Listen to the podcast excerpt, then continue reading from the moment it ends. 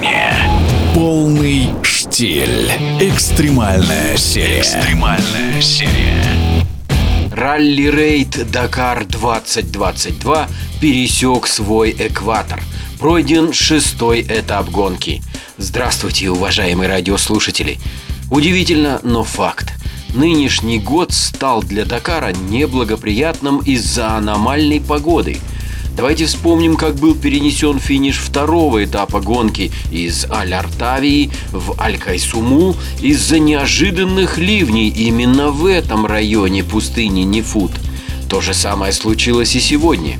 Дожди превратили трассу для состязаний мотоциклов и квадриков к северу от Эр-Рияда в непролазную грязь и кашу, хотя вчера еще там гонялись грузовики, легковушки и прототипы, и все было нормально – Организаторы даже пообещали на сегодня мотоциклистам легкую жизнь. Мол, прохождение зачетной дистанции по уже набитым колеям вчерашнего дня. Как будто не было прогноза погоды. Но или оргкомитет Дакара 2022 не посмотрел на прогноз на завтра, то ли в Саудовской Аравии плохо работает метеослужба, но в итоге марафон в мото и квадроклассах пришлось остановить на 101 километре. Ехать было невозможно. Многие мотогонщики уже успели и на этих 100 километрах побиться. Но, к счастью, наш российский лидер класса квадроциклов Александр Максимов не попал в опасные места и выиграл зачет шестого этапа.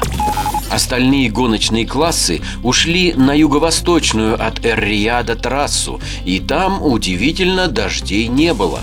И участники автомарафона, как и полагается, прошли свои 384 боевых километра шестого Дакаровского спецучастка в битве с песками и камнями. Притом караван машин на завершающей части этапа попадал в горные каньоны – Сегодня поработали и пилоты, и штурманы, и механики. Столько было пробито сегодня колес, вряд ли кто сочтет. Навскидку половина машин меняла колеса, теряя драгоценное гоночное время. Эта передряга приостановила российских гонщиков в классах легковушек и прототипов. С заменой колес попали экипажи Владимира Васильева и Дениса Кротова, это легковые авто, экипажи Павла Лебедева и Андрея Новикова, это прототипы – и снова серьезная неудача у Бориса Гадасина. Он вынужден был сойти с дистанции шестого этапа из-за поломок всех четырех валов приводов колес при полете с метровой стенки. Как рассказал сам гонщик, валы были заказаны в Европе. Пришли поздно и оказались меньшего диаметра, чем это было в чертежах заказа. Оргкомитет Дакара 2022 щедрой рукой влепил российскому гонщику еще 27,5 часов штрафа, но это восьмикратного чемпиона России Бориса Гадасина не остановит. Завтра, 8 января, в гонке выходной, и механики, как всегда, сотворят чудо. Еще одно чудо совершается в классе багги на опаснейших каменистых участках, где даже КАМАЗ Антона Шибалова потерял два колеса. Мчится на максимальных скоростях российский гонщик, победитель Дакара 2017 года Сергей Корякин со штурманом Антоном Власюком.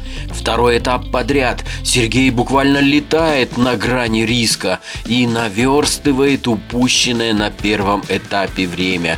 Сегодня, 7 января, на финише шестого спецучастка экипаж Корякин-Власюк третий, и все подбирается, подбирается в общем зачете к пьедесталу почета.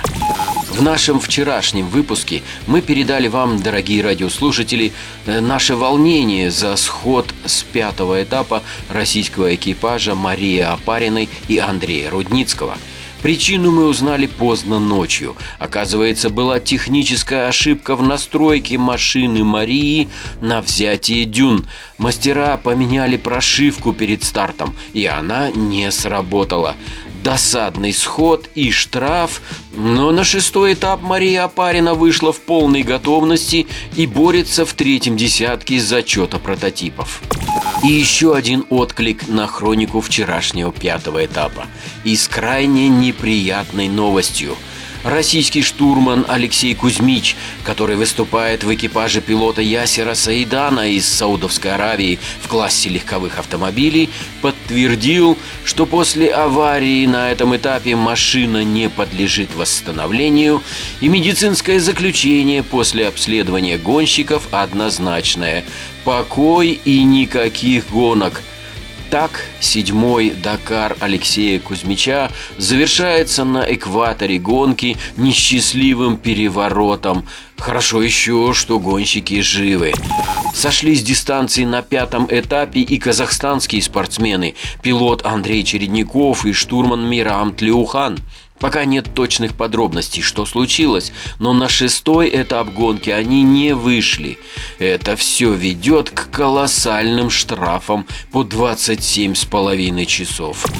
Пока в строю единственная украинская команда. Они выступают в классе баги пилот Евгений Ковалевич, новичок Дакара, и опытнейший штурман Дмитрий Цира, пока во втором десятке общего зачета.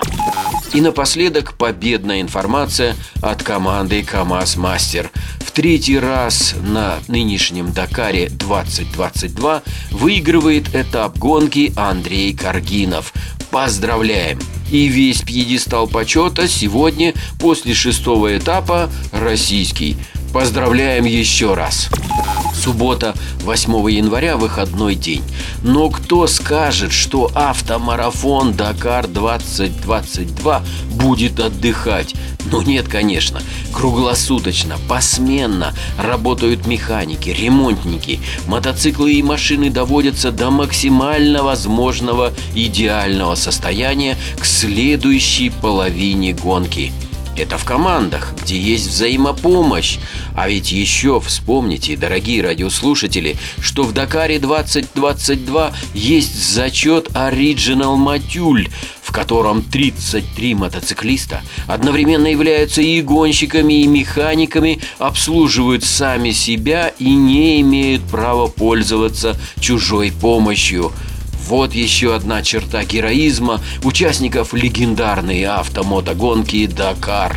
Удачи и счастья мастерам ралли-рейдов. Евгений Штиль. Полный штиль. Экстремальная серия. Экстремальная серия.